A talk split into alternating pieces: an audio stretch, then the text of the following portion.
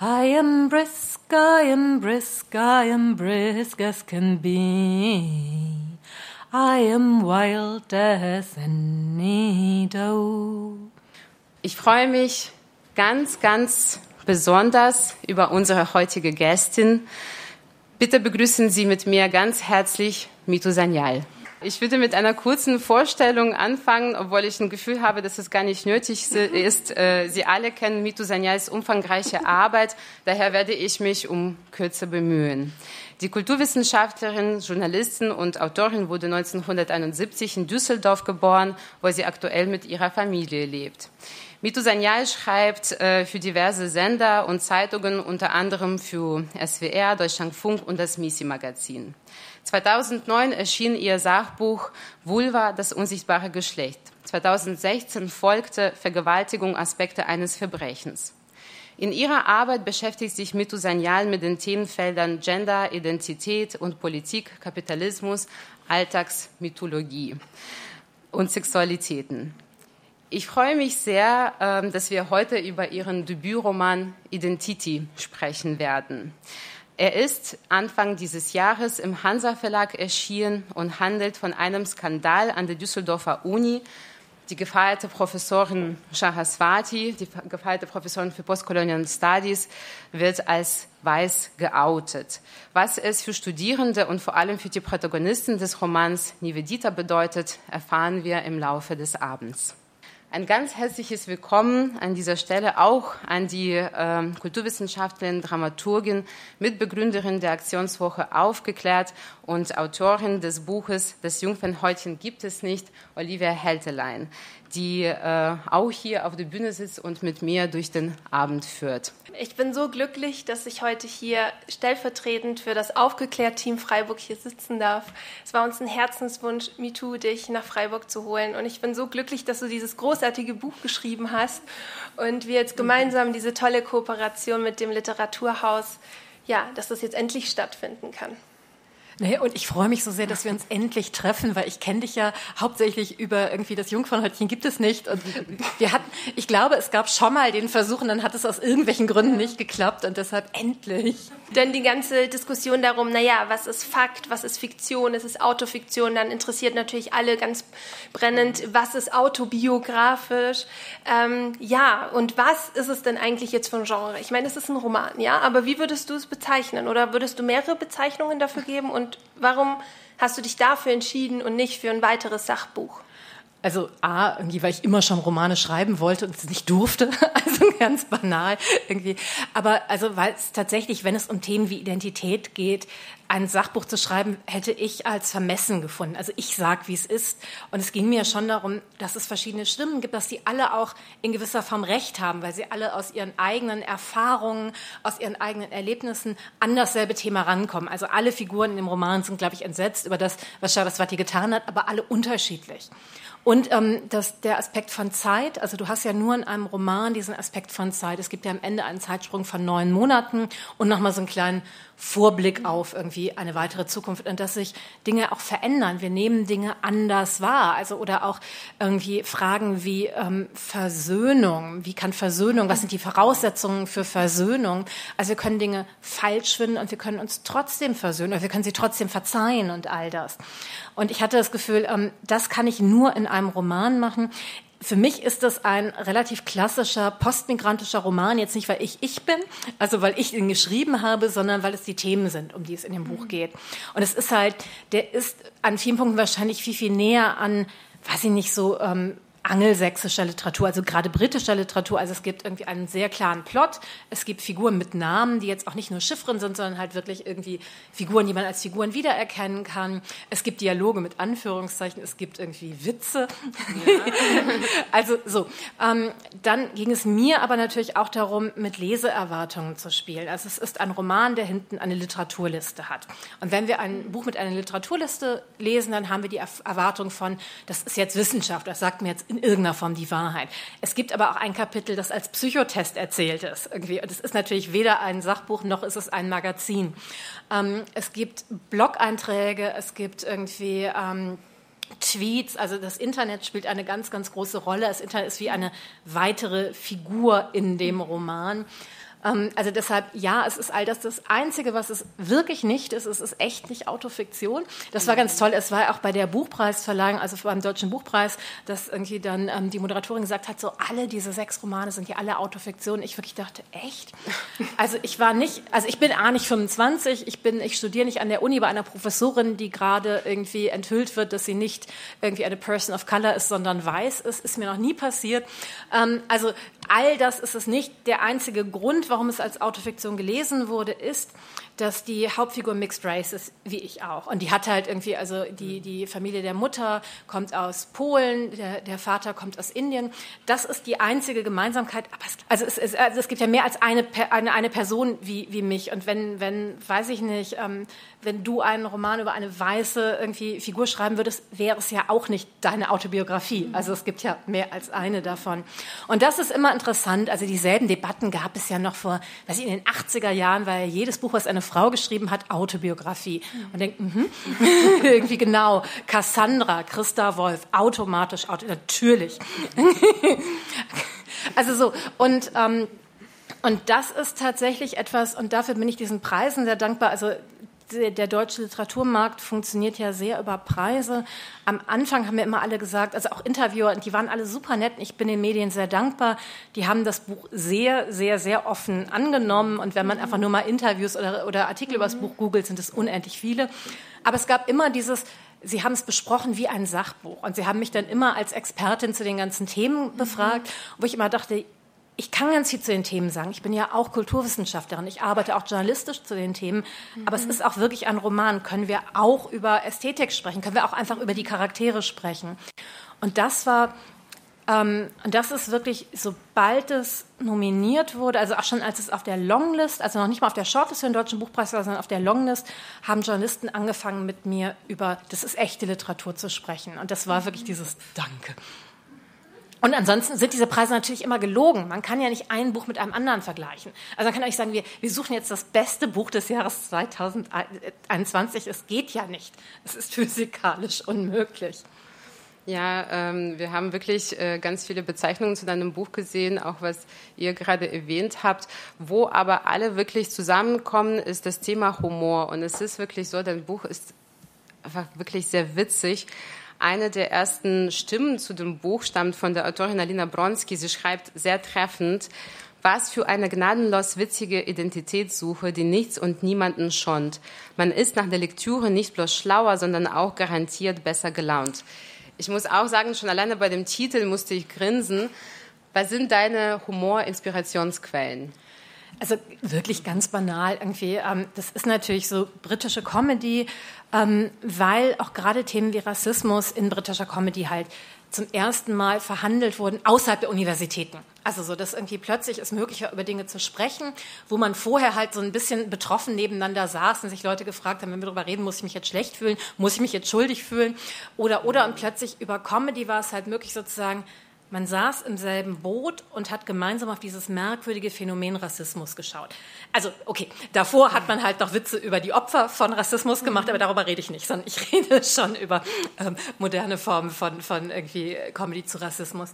Und das ist, ähm, also im weitesten Sinne über Rassismus. Und das ist tatsächlich etwas, was mir wahnsinnig wichtig war, weil auch Nivedita, also ich, ich kenne es auch, dass Leute das Buch als Satire gelesen haben, die spinnen alle. Ne? Die Leute mit diesen schwierigen, blöden Problemen, irgendwie, die mit der wirklichen Welt nichts zu tun haben. Das ist nicht meine Haltung. Also es geht mir nicht darum, irgendeine Figur vorzuführen, noch nicht mal Niveditas blöden Ex-Freund, wo es mir wirklich schwer fällt, ähm, da ein, ein freundliches Auge drauf zu haben, ähm, sondern es geht mir wirklich darum, dass wenn man dieser Figur tiefer folgt, dann braucht man, dass sie sich an bestimmten Punkten auch auf sich drauf guckt und so denkt, so, ist das nicht auch absurd, weil dann kann man dem emotional weiter folgen. Also es gibt, ich glaube, irgendein so Russe hat mal geschrieben, je irgendwie ähm, emotional tiefer und, und je tiefer man in Schmerz gehen möchte, desto leichter muss man drüber schreiben. Und daran glaube ich mhm. auch zutiefst. Mhm. Und außerdem also man kann der deutschen Literatur vieles vorwerfen, aber sie zu lustig ist, das ist jetzt nicht das Problem der deutschen Literatur. Und ich glaube, auch bei einem anderen Thema wäre es mir wichtig gewesen. Du hast vorhin äh, uns äh, schönerweise über die Kulturgeschichte der Kali erzählt, auch vor allem in diesem Kolonialismus-Kontext. Und ich finde, heute am 31. Oktober können wir einfach nicht am Thema der Halloween-Kostüme vorbeigehen. Ähm, 2008 hat Heidi Klum äh, zu einer großen Halloween-Party in den USA sich zu Kali verkleidet. Dies hat äh, zu unterschiedlichen Reaktionen geführt. Ähm, der Vertreter der indisch-amerikanischen Community ähm, hat es folgendermaßen kommentiert. Ich zitiere. Goddess Kali is meant to be worshipped in temples and not to be used in clubs for publicity stunts or thrown around loosely for dramatic effect. Auch wenn ich in den damaligen Artikeln zu diesem Fall kein Wort in Cultural Appropriation finden konnte, ist es ja schon genau das. Oder was denkst du? Das sind ja die, die Debatten, die in dem Buch geführt werden. Und es gibt, es wird niemals eine richtige Antwort darauf geben. Das ist ganz wichtig. Ich finde die Debatten total spannend und ich glaube, die Debatten lassen uns über Dinge nachdenken, über die wir ansonsten nicht nachdenken würden. Also zum Beispiel, hm, ist es vielleicht, kann es vielleicht auch auch schräg sein. Ich würde niemals irgendjemandem verbieten, etwas zu machen, aber irgendwie zu sagen, lass uns bitte einmal darüber reflektieren, finde ich spannend. Ähm, es gab das Empire State Building, ist ja irgendwie, ähm, da gab es eine Lichtinstallation mit Kali in Bezug auf irgendwie MeToo. Äh, und das ist, ist natürlich großartig. Es gab eine große Debatte ähm, über Annie Sprinkle. Annie Sprinkle ist ein ganz großes Vorbild von mir, die ich, glaube ich, in jedem Buch bis auf diesem irgendwie ähm, zitiere in irgendeinem Kontext, solange, solange ich sie nur zitieren kann, weil ich sie so toll finde. Und Annie Sprinkle ist irgendwie ähm, Pornostar gewesen, ist irgendwie Performancekünstlerin, ähm, Filmemacherin, irgendwie ähm, Sexualwissenschaftlerin. Und es gibt einen, ähm, ich glaube, das ist im Slatzen Goddesses Video, irgendwie, da ist sie auf dem Cover als Kali mit irgendwie, irgendwie acht Armen hat sie darauf und im einen hält sie einen Dildo und in dem anderen hält sie eine Peitsche und, und dann weitere Sexspielzeuge. Und sie ist damals, das war irgendwie frühen 90ern oder so, ist sie wahnsinnig angegriffen worden wegen Cultural Appropriation und ich weiß, ich habe mich damals an so einer Online-Debatte auch mit irgendwie beteiligt und auch so ganz schräg zu sagen, so, nein, ich bin ich bin Inderin und ich sage, das ist okay, ist natürlich Quatsch. Also ich habe ja nicht qua irgendwie Haut, was auch immer, irgendwie eine, eine Autorität. Aber so lief ja die Debatte. Also dass wir ähm, und das ist interessant, weil das Wort Cultural Appropriation, da ist dann erstmal die Frage, was ist eine Kultur? Wir haben ja unterschiedliche Definitionen davon, was Kultur ist. Also einmal gibt es ja wirklich diese Kultur ist Hochkultur, also die tollen, also ist Oper und so weiter und Literatur.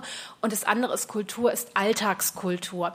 Aber die andere Frage ist, was ist Appropriation? Also Appropriation ist ja irgendwie, also man im Lexikon nachschnitt, heißt es ja Dinge zu Privateigentum machen. Und nichts anderes hat es ursprünglich gemeint. Also, ne, dass Leute dann in die Welt gezogen sind, also Lord Elgin irgendwie und einfach Teile der Akropolis mitgenommen hat nach England und gedacht hat, die gehören jetzt ihm persönlich. Und dann hat ihm das British Museum die irgendwann abgekauft und die heißen jetzt die Elgin Marbles. Nee, das ist die Akropolis. Die hast du nicht gebaut. Irgendwie. Und da ist es relativ eindeutig. Also, ne, zu sagen, das sind Dinge, die sind geklaut, die müssen zurückgegeben werden. Es ist nicht immer einfach. Also auch zu fragen, an welches Land, also weil teilweise auch die, die Länder nicht mehr gleich sind. Also die Debatten sind immer noch komplex, aber da ist es einfach eine Haltung zu haben. Aber wie ist es mit Dingen, die nicht greifbar sind, wie Identitäten, wie irgendwie ähm, Stilmitteln und so weiter. Und wir brauchen uns, wir müssen uns gegenseitig voneinander inspirieren lassen. Also das ist ja, Literatur ist ja eine Form, sich in etwas anderes hineinzuversetzen. Also ansonsten kann ich ja wirklich mein Tagebuch veröffentlichen. Das ist ja irgendwie, und ich habe die Kulturform Tagebuch nicht erfunden. Aber, und auch das ist interessant, dass es unterschiedlich wahrgenommen wird. Also es ganz lange, man dachte, weiß sein ist universell sein. Also weiße Menschen können sozusagen in allen Stimmen sprechen, weil wenn du in irgendeiner Form markiert bist, dann sollst du über deine Gruppe schreiben. Also da kommen, da kommen auch diese ganzen Debatten wie, ist es jetzt Autobiografie her? Irgendwie, das ist das, was du machen kannst. Oder ganz klar, oder Mann sein irgendwie war universell. Du konntest halt irgendwie über alles schreiben, während Frauen ja nur wissen, ne, wie es so zu Hause am Herd aussieht. Und so weiter. Und ähm, aus diesem Spannungsfeld, weil natürlich wäre es ja schlimm, wenn jetzt wir alle nur noch über irgendwie die nächsten Dinge schreiben würden und gleichzeitig, ja, vielleicht müssen wir auch lernen, mit mehr Demut über etwas anderes zu schreiben. Und also wirklich, also nahezu jede Form von irgendwie ähm, deutsche Autoren, die über Indien schreiben, zieht mir die Schuhe aus. Gleichzeitig, und das war für mich sehr, sehr interessant, ich habe ja viele echte Figuren gefragt, irgendwie, ob sie Cameo-Auftritte in meinem Roman haben und habe die geschrieben und bin denen auch nicht gerecht geworden. Also, ist, also ich weiß, eine der, der Figuren, also eine der Personen, die ich gefragt habe, war auch entsetzt über ihr Porträt in dem Buch. Und das, also deshalb, wir alle haben immer das Gefühl, aber wir können, ich kann dich wahrnehmen, ich kann fair und, und ausgeglichen über dich schreiben. Und auch das passiert nicht. Und obwohl ich in dem Buch eine Szene habe, wo Nivedita, also das ist nochmal in einer Rückblende, da hat die an der Uni Bochum studiert und ihre Freundin Lee sagt, oh, ich habe eine Kurzgeschichte geschrieben und du spielst eine Rolle in der Geschichte. Sie hat dann die Geschichte gelesen und sie so, wo denn? Und dann ist sie das indische Mädchen, das irgendwie Räucherstäbchen liebt und gerne mit Curry kocht. Und sie so, ich mag keinen Curry. Ich habe noch nie in meinem Leben ein Räucherstäbchen angezündet. Was willst du? Wir, wir sind befreundet, seit wir im Kindergarten waren. Das musst du doch wissen. Also es ist halt immer viel, viel mehr und die Debatten sind total wichtig, wenn es essentialistisch wird. Ne? Also dieses, du kannst es nur verstehen, wenn du auf der Pantone-Skala dieselbe Hautfarbe hast wie ich. Ähm, das ist natürlich Quatsch. Also ich habe ja auch nicht von allen ähm, Mixed Race, indisch-polnischen Menschen die Erlaubnis geholt, irgendwie zu sagen, so, und jetzt schreibe ich mal über eure aller Erfahrung. Das ist natürlich nicht so. Also wir alle müssen wissen, dass wir immer auch die Welt nur in einem Blickwinkel sehen und dass wir sozusagen Dinge anbieten in einen großen Chor von Stimmen. Die, äh, die Figur ist ja von dem realen Fall äh, Rachel Dolezal äh, inspiriert, eine langjährige vermeintlich schwarze Bürgerrechtsaktivistin in den USA, die später als weiß geoutet wurde. Und in dem Fall äh, würde man vielleicht auf Anhieb äh, direkt denken, boah, das ist ja jetzt der klassische Fall der kulturellen Aneignung. Aber was ich wie gesagt, auch so gerne an deinem Buch mag, ist, dass ähm, es gibt, es, es stellt einfach kein falsch oder richtig zur Verfügung. Also die versucht ja sozusagen die Abkürzung zu machen. Die versucht ja nicht die Gesellschaft zu ändern, sie ändert sich und ihren Körper. Und in der Welt, wie sie heute ist, ist es ein Problem. Und keiner kann es aber richtig in Worte fassen. Was ist jetzt das Problem darin? Also, dass Nivedita sagt, es war aber falsch. Und die sagt, ja, war falsch, ist okay. Definier mir warum. Und Nivedita so, äh. Und eine der Sachen ist natürlich, für Nivedita ganz persönlich, dass sie persönlich sich angelogen gefühlt hat. Also sie hat ein, ein, Vertrauensverhältnis und das ist gebrochen. Das ist die eine Sache. Aber wenn man sich die deutschen Universitäten anguckt, dann gibt es ja wirklich total wenig Rollenmodelle. Gerade irgendwie POC-Professorin gibt es ja viel zu wenig. Wenn es ganz viele gäbe, wäre es wahrscheinlich auch nicht mehr eine so ein so großer Tabubruch. Also wenn sich wirklich was in der Gesellschaft größer ändern würde, wäre das auch anders. Oder dass halt eine weiße Frau in dem Fall den ganzen irgendwie ähm, braunen und schwarzen Studierenden erklärt, was Rassismus ist. Und die sitzen und sagen, ah ja, super spannend, wir schreiben mal mit.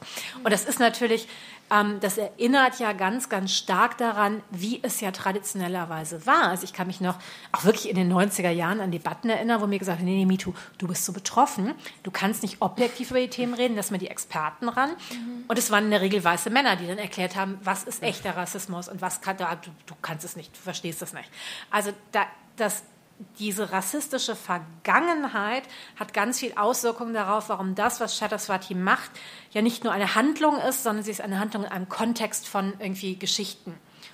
Und, und da ist es, wird es interessant. Ich habe gerade ein Interview mit Ronnie Gladden geführt, der kommt auch in dem Buch vor. Ähm, der hat einen ähm, der, die hat einen, irgendwie, ähm, einen, einen kurzen Artikel geschrieben darin.